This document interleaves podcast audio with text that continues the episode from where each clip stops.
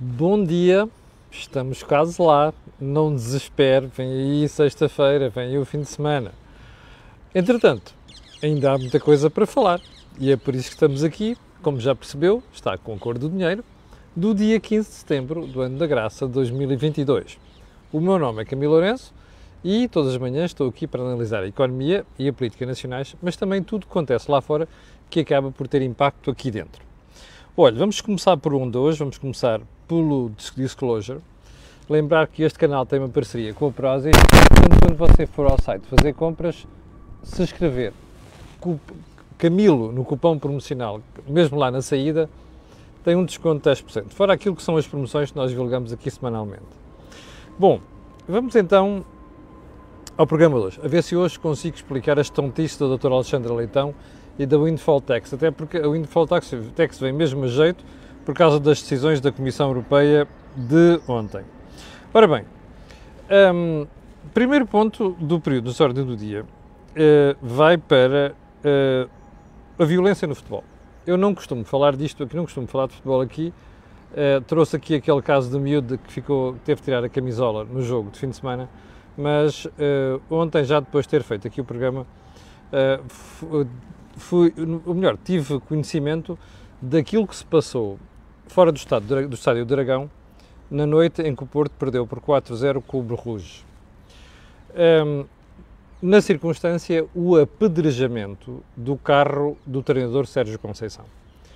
Nesse carro não ia apenas Sérgio Conceição. Ia a sua mulher, dois filhos, um dos quais joga futebol, uh, no Futebol Clube do Porto, e o miúdo mais novo de 7 anos.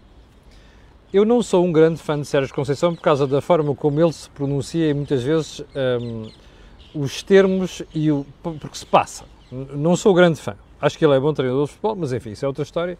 Mas há uma coisa que tenho que dizer aqui. O que se passou é inadmissível a todos os títulos. E basta apenas pensar nisto. O que é que tem a mulher de Sérgio Conceição e duas crianças, sobretudo a mais, mais a ver com o que se passou? O que é que leva energúmenos, que não têm outro nome, a fazer o que fizeram? Um, em Portugal, no futebol, com demasiada facilidade, se passa para o terreno da irracionalidade.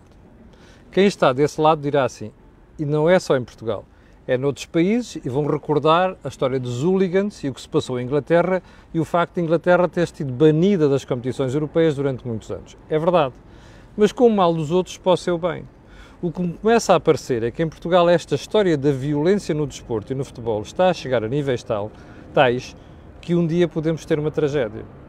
Eu só espero que o clube e as autoridades consigam perceber quem é que esteve por trás daquilo que se passou e que essa pessoa seja inapelavelmente punida. Ou melhor, eu vou mudar o adjetivo, perdão, o advérbio um, que seja exemplarmente punida. Ponto seguinte, e a extrema-direita ganhou mesmo as eleições na Suécia. Já viu isto? O impensável aconteceu. No, num país nórdico, num país tolerante, num país uh, que, por vocação, vota sempre à esquerda. Pergunta: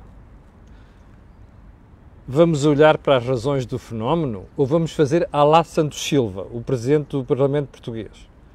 É que Santos Silva continua sem perceber pelas declarações que fez no fim de semana ou na segunda-feira o que é que está por trás do que sucedeu na Suécia. É violência. Gangues, drogas e outro tipo de violência relacionada com a imigração mal pensada e com a integração errada de imigrantes não vale a pena fugir do fenómeno, porque é isto que alimenta partidos radicais.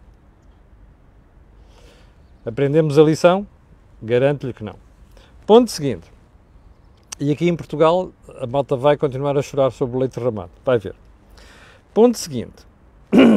O Jornal de Negócios e outras publicações dizem hoje que o Governo vai criar, hoje é o Conselho de Ministros que vai decidir as a contraparte daquilo que foi anunciado às famílias na semana passada. Ou seja, as ajudas às empresas por causa do, da crise que nós vivemos. Um, e o Jornal de Negócios uh, avança que hoje uma das decisões que vai ser anunciada, eu não, não, não fiz o print screen, mas aqui está, um, está ao contrário, peço desculpa. Empresas vão ter uma nova linha de crédito de apoio à tesouraria. À tesouraria. Bom, só uma pergunta. Para quê mesmo? É para ser igual ao plano especial de recuperação. Eu vou-lhe mostrar. Você deve se recordar, se viu o programa de ontem, deve se recordar disso. Isto é a manchete do Jornal Público de ontem. Ignora aqui o Sr. Godard, não é ignore por uma questão de, uh, de. Aliás, desculpe lá, aqui é que está ao contrário e eu vou pô-lo de maneira que você perceba. Isto era a manchete do público que nós fizemos referência ontem.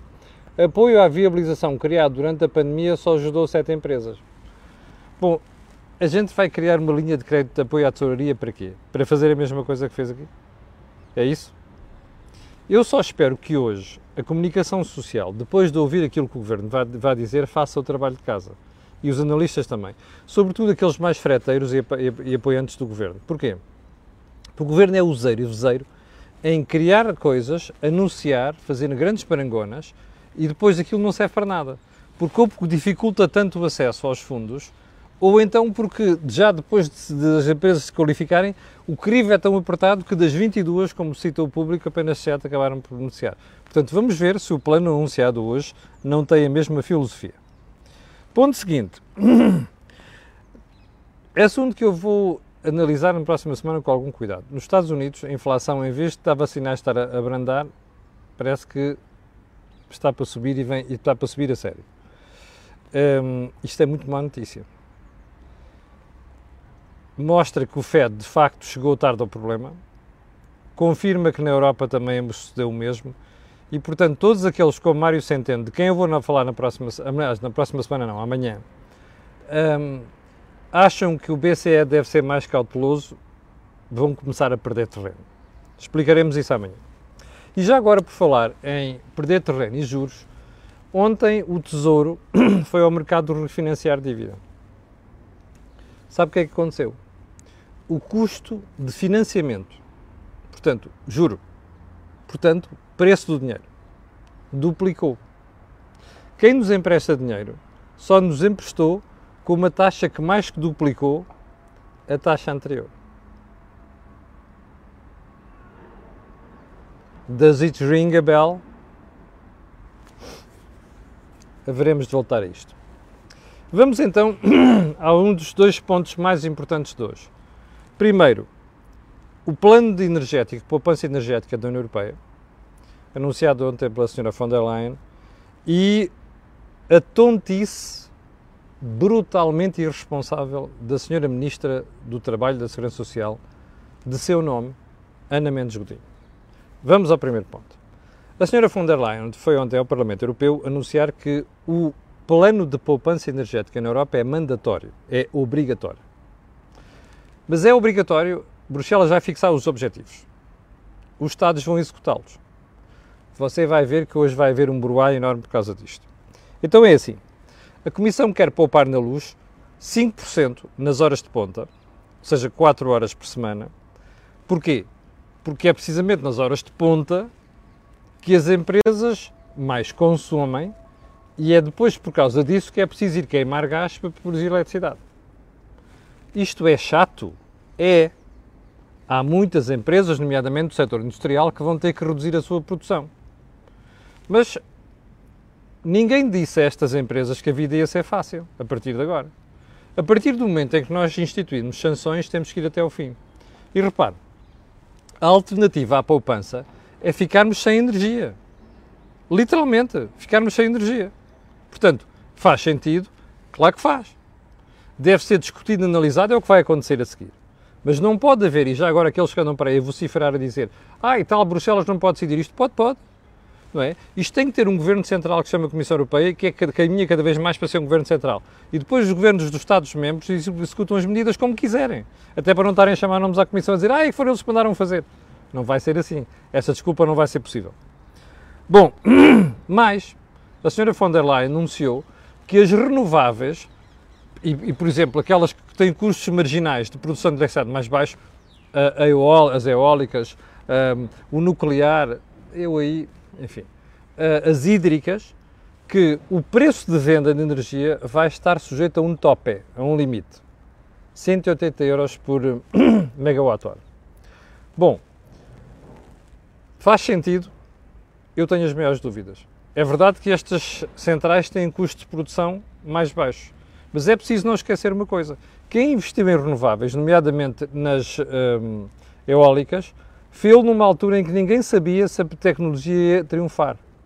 Custo, risco, custo de financiamento. Aí agora começam reaping the benefits, não é? Recolher os, os lucros, pois claro, mas foram eles que arriscaram. Qual é o risco disto? É nós estarmos a dizer às empresas o seguinte: olha, vocês para fazerem investimento têm estas vantagens, mas depois, durante o processo, já não nos dá jeito dizer assim: olha, vamos mudar toda esta marmelada. Isto tem um problema que é quem fica escaldado, mais tarde, se calhar já não vai investir. Bom, já agora, a senhora von der Leyen anunciou que vai mesmo avançar a taxa sobre o windfall profits, que é uma coisa que nós vamos perder algum tempo hoje. E o que é que a Comissão Europeia quer fazer? Quer aplicar uma taxa de 33% sobre os lucros deste ano. Mas como é que isto se fixa? É todos os lucros, lucros ficarem 20% acima do aumento médio dos últimos 3 anos. Portanto, faixa média dos últimos 3 anos. Quem tiver mais de 20% acima disto, leva com uma tributação de 33%. Eu tenho que dizer honestamente que acho que esta proposta é mais simpática ou menos gravosa do que eu cheguei a admitir quando vi a conversa sobre as windfall taxes. Mas já agora, uh, a pergunta que se impõe não é essa. É, isto faz sentido? Bem, eu acho que isto é menos grave, mas o problema é que estar a fazer, andar com esta conversa das windfall taxes desta maneira é uma estupidez, em minha opinião. E é uma estupidez porque, novamente, o problema aqui é um problema de médio e longo prazo. Isto é uma exceção e mais, eu volto a dizer, as empresas quando passaram por dificuldades em 2020, por exemplo, ninguém foi, ajuda, foi, ninguém foi ajudar. Bem, acontece que no caso de Portugal, bom, Portugal em relação àquela questão do limite a 180 euros por megawatt-hora, já tem aqui, vai ser dos países menos afetados, porque nós já temos o mecanismo ibérico. Mas, voltando a Portugal, você conhece uma coisa chamada contribuição extraordinária para o setor energético, que foi uma coisa criada pela Troika, ou melhor, pelo governo da Troika, quando nós passámos pelo programa de ajustamento. Essa contribuição extraordinária devem ter reinventado o significado da palavra extraordinária porque ainda se mantém em 2022. Deixe-me só fazer uma pergunta. Qual é a explicação para estas empresas que já pagam contribuições extraordinárias de energia estarem a ser tributadas agora? E vá lá que não vieram aqui com a tanga da banca e das comissões e do facto de estar aqui a, a, a beneficiar de subidas de taxas de juros, como subidas de taxas de juros não fossem uma coisa normal na economia. Portanto, Portugal já tem uma windfall tax, percebe? Não precisa de buscar mais. E esta é a mensagem que é preciso passar. E eu, e sinceramente, aqui tenho que dar os parabéns ao Dr. António Costa, que eu critico muitas vezes, porque nesse aspecto continua a lutar contra a ideia de criar uma windfall tax sobre as empresas de energia. Bom, está morto, Está morta esta questão de energia. Já começou a chover. Vou sair aqui todo molhado hoje. Uh, ponto seguinte. Segurança Social. A ministra Ana Mendes Godinho uh, foi ontem ao Parlamento responder a questões dos deputados sobre a questão das pensões. Primeiro, começou por exibir uma daquelas uh, manifestações de arrogância típicas de António Costa que ele consegue passar para os seus ministros, que é não aceito lições do PSD sobre pensões ou sustentabilidade da segurança social. Mas não aceita porquê? Ah, porque se cortaram pensões durante o período de ajustamento. É verdade. Mas foi o partido da senhora Mendes Godinho que negociou com a Troika um conjunto de cortes brutais de despesa, inclusive nas pensões e na saúde, por causa dos disparates do partido da senhora Mendes Godinho. Ou ela quer se fazer também de novas. Está igual a António Costa que foi buscar Passos Coelho como inimigo, para, como diz Joaquim Aguiar, para fazer para branquear o, os disparates que o Dr. António Sócrates fez. Que o engenheiro lá, que aquilo é, fez. Esta senhora não tem vergonha. Como não tem vergonha António Costa, nenhum dos ministros de António Costa. Primeiro é com esta história. Mas o que me preocupa mais, que diga disparates, ainda, eu ainda, eu ainda, ainda, ainda aceito. Agora, a doutora Ana Mendes Godinho uh, sai-se com esta. nós avaliamos a, a aplicação da fórmula todos os anos. E quando não responde ao momento em que vivemos, não a aplicamos. Espera aí. Eu nem queria, ouvir, nem queria acreditar no que estava a ouvir. O que a senhora Mendes Godinho está a dizer é o seguinte. Nós temos uma lei que fixa regras para a atualização de pensões. Mas todos os anos vamos ver. E se por acaso a aplicação for chata, leia-se, não for simpática para os pensionistas, pensionistas, nós suspendemos aquilo e fazemos outra coisa. Tanto é assim que a senhora diz, se tivéssemos aplicado sempre esta forma, os pensionistas teriam tido um aumento médio de 6,1%. Mas como nós congelamos e alteramos as regras, porque nos dá jeito, o aumento foi em média de 14%. Epá, eu estou felicíssimo da vida, eu estaria felicíssimo da vida se fosse pensionista, mas eu tenho um recado para os pensionistas que estão desse lado. É que isto aqui é o caminho mais curto para a falência da Segurança Social. Sabe porquê? Porque as regras foram feitas para garantir a sustentabilidade. E as regras foram feitas por peritos, depois é que foram integradas na lei. E a última vez que fizeram isto foi em 2007 com o Falinhas Mansas número 1, Vieira da Silva. Bom, o que a senhora Ministra da Segurança Social nos está a dizer é o seguinte: olha, nós avaliamos todos os anos como é que vamos aplicar as formas. Se a forma não for simpática, sobretudo para nós que queremos populismo e ser simpáticos para, para, para, para os pensionistas, como sabe, são uma das maiores corporações em Portugal, corporações entre aspas, nós alteramos a regra, que é para facilitar a vida aos tipos. Epá, desculpem lá, qual é bem a lógica disto? Então, a Segurança Social, para dar, tem que entrar. Ora, se não está a entrar e a regra foi feita porque não está a entrar o suficiente, isto quer dizer que não pode sair estas coisas. Mas isto é tão grave por quanto o governo está a reconhecer que não aplica a lei, percebe? E que aplica a lei quando dá jeito e da forma como melhor dá jeito. Bom, isto é uma butade. Pergunta: nós não sabíamos? Eu sabia e mais uma série de analistas, e a razão pela qual, volta e meia, a segurança social é objeto de atenção aqui na Cor do Dinheiro. Mas quem não sabe isso é a generalidade dos portugueses. Eu não sei se já perceberam, mas a senhora ministra ontem descaiu-se. O que ela mostrou foi, a gente manipula a lei e as regras como nos dá mais jeito. Epá, estamos a marimbar para o que vem aí. E o que vem aí é grave. É agora que o governo bateu com a fuça na parede altera a regra de cálculo das pensões, como você sabe, para 2022, numa vergonhosa mentira do Dr. António Costa. Bom, eu não conheço, como lhe disse há bocadinho, melhor forma de encaminhar a segurança social para um buraco um, do qual eu duvido que haja saída fácil. Só mais um pormenor.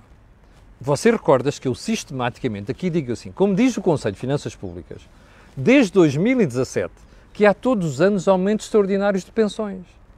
Então, mas como é que se paga isto?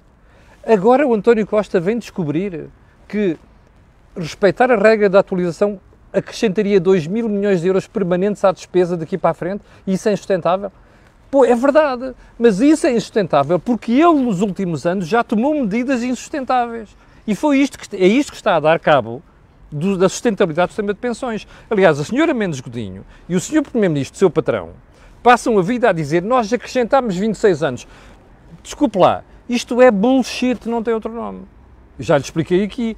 Porque um governo que diz que aumentou 26 anos e depois da aplicação de uma regra num ano iria provocar, a partir do próximo ano, iria provocar perda de 13 anos, desculpe, isto é uma, uma reforma da Segurança Social colada a cuspo, como se dizia quando eu andava na escola primária. Está a perceber? Isto não cola. Estes senhores estão a levar a Segurança Social para um buraco. E é por isso que agora estão a mudar as regras em relação a 2022, aliás, 2023 em diante. Percebe? Bom, já agora, eu aguardo ansiosamente por uma análise do Conselho de Finanças Públicas sobre esta matéria, que eu acho que já está atrasada. Isto também é um recado para, para o Conselho de Finanças Públicas. E também, já agora, tenho uma pergunta. O Sr. Presidente da República ouviu as declarações da Sra. Ministra do Trabalho e da Segurança Social? Já não refiro à arrogância sobre não sei quantos, não aceito lições de ninguém. O Presidente da República ouviu o que a Senhora Ministra da Segurança Social disse ontem no Parlamento sobre as pensões? Eu espero que tenha ouvido. E se não ouviu porque ia à tomada de posse do Sr. Presidente João Lourenço em Angola, espero que leia os jornais e vá ver as declarações ipsis verbis.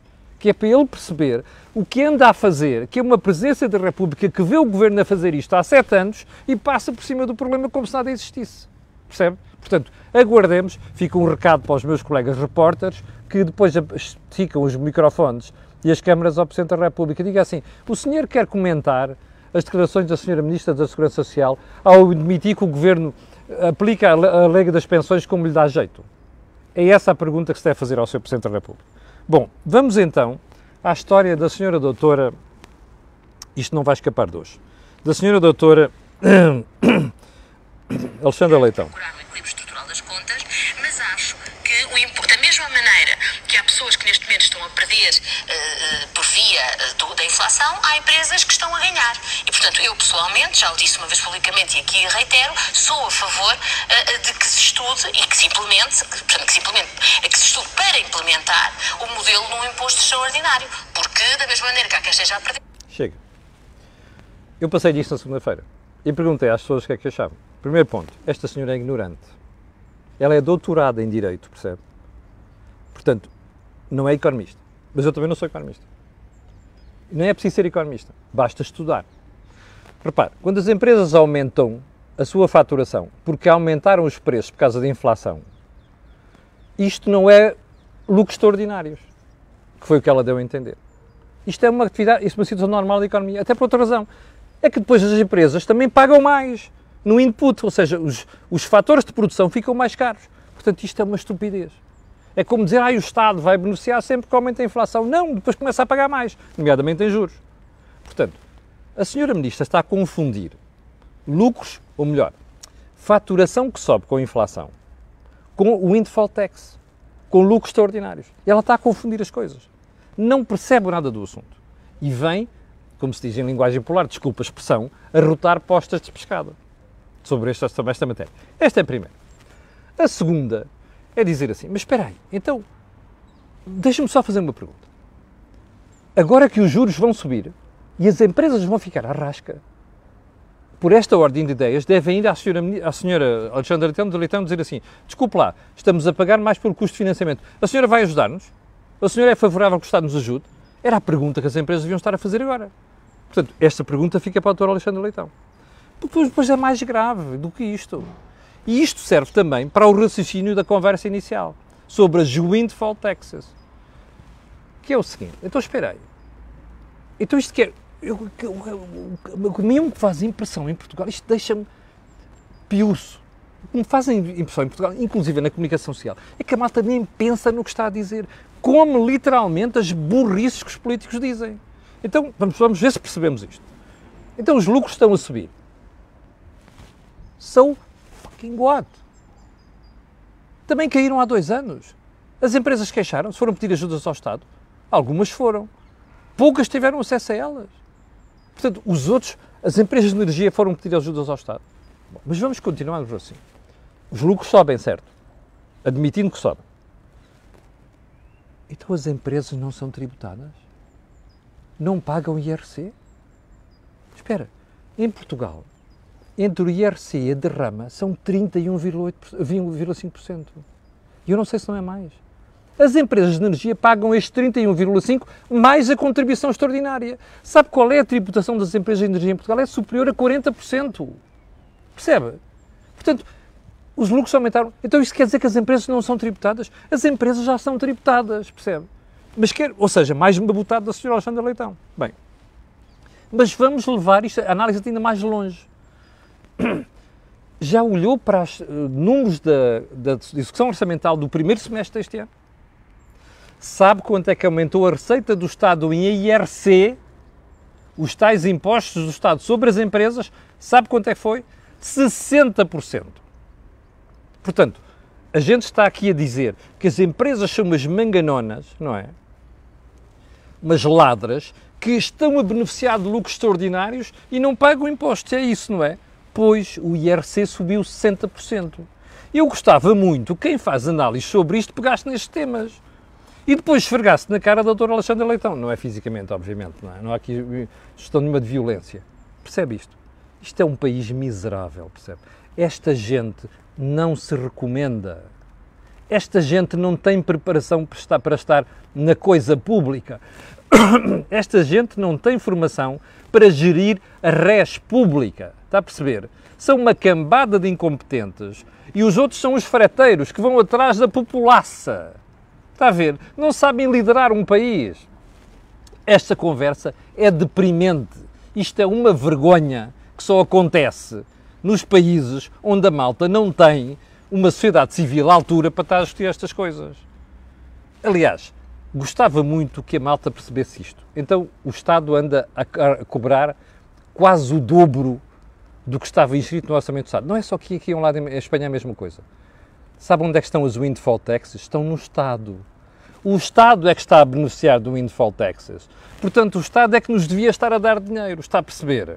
Aqui em Espanha, aqui em Portugal são 3.500 milhões de euros. Em Espanha são 15 mil milhões de euros, acima do que estava previsto. Portanto, o windfall taxes é para o Estado, está a perceber? Não é para as empresas. Isto é uma conversa de país pobre. É conversa de políticos que querem empobrecer ainda mais o país. Eu só lamento que a Comissão Europeia tenha, tenha uh, alinhado nesta pouca vergonha ontem. Bom, chegamos ao final do programa de hoje, já todo molhado. Uh, quero agradecer às 7 mil pessoas que estão em direto, tá, aliás, 7.100 pessoas estavam em direto ainda há bocadinho. Quero pedir a estas pessoas e outras que vão ver aquilo que peço sempre. Colocarem um gosto e fazerem partilha nas redes sociais. Já sabe porquê, não sabe? Aquilo que houve aqui não houve em mais sítio nenhum. Obrigado, tenha um grande dia e até amanhã às 8.